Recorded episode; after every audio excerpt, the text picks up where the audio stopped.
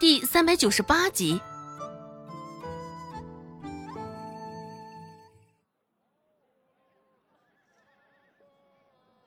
招呼着陈四坐下后，陈四这才继续开口说道：“实不相瞒，我都已经替我爹准备好了一副棺材，不过现在看来，这棺材也是准备错了。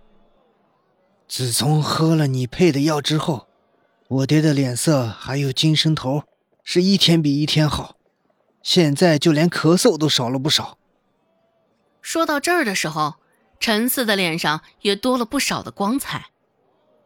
原本看着陈四他爹每天病恹恹的，脸上没有丝毫的血色，陈四整个人也都难受极了。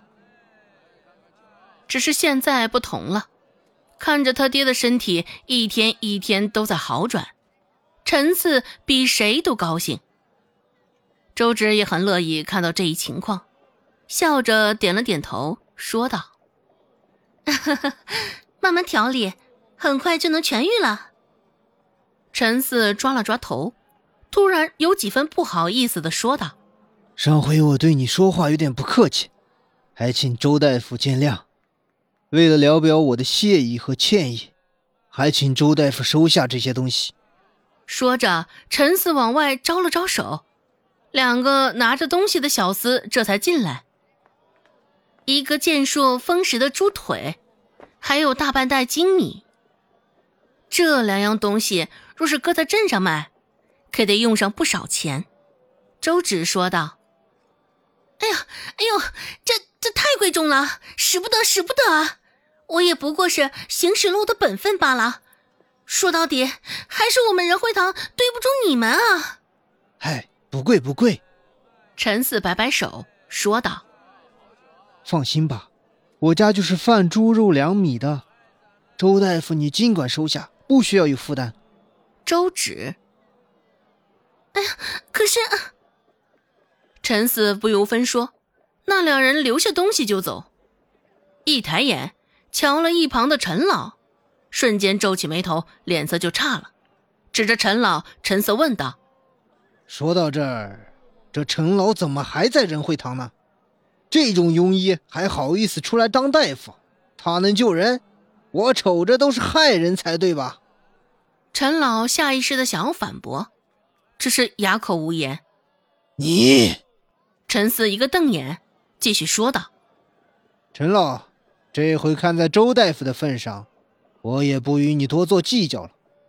若是没有周大夫，我定会削了你，给我爹陪葬。”陈老。你你你，陈老真的是被他气坏了。被陈四这般说的，陈老也是自觉脸上无光。不过，陈老又拿他没有办法，毕竟也的确是他先犯错在先，只能这般眼睁睁的看着陈四，浑身气得直哆嗦。陈四又多寒暄了几句，这才离开。离开的时候，那猪腿与精米，他也执意要送给周芷，自是不肯带走。只是周芷看着那两样东西，却是犯了难，一看就晓得重啊。这可应该如何是好啊？周芷看着这两样东西，现在却有不少人的视线停留在了他的身上。嗯，周芷的医术还真是了得！已经力压陈老两回了。哎，是啊，陈老先前还一直拿着年纪行医年长说事儿，现在看来，当真是打了自己的脸。说出去可不是让人耻笑。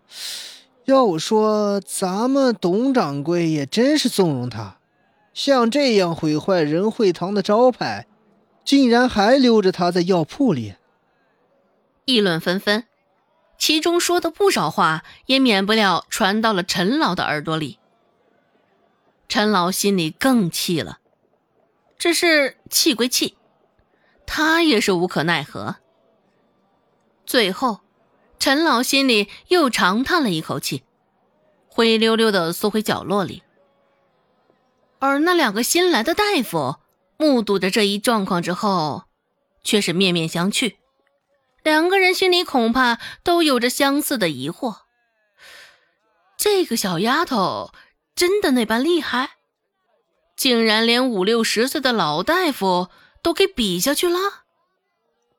啊切！啊啊切！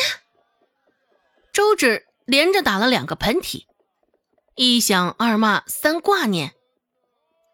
周芷揉了揉鼻子，也并没有放在心上，眼睛还停留在两样东西上，脑袋一动，就出现了顾寒生那张脸。能够摆脱的人不多，顾寒生绝对是排在首位的最好选择。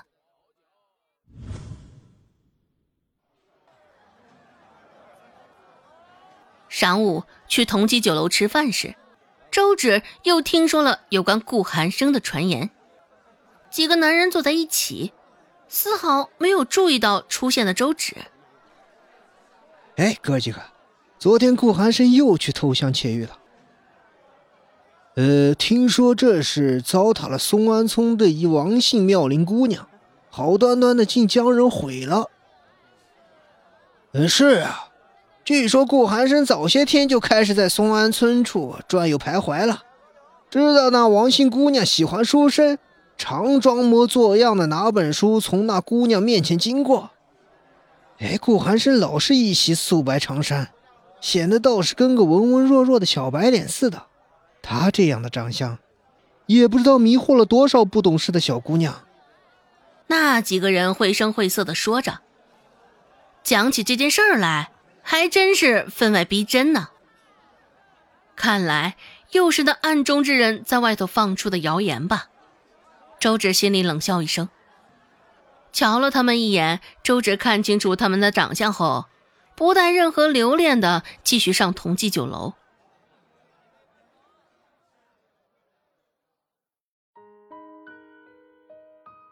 本集播讲完毕，感谢您的收听。感兴趣，别忘了加个关注，我在下集等你哦。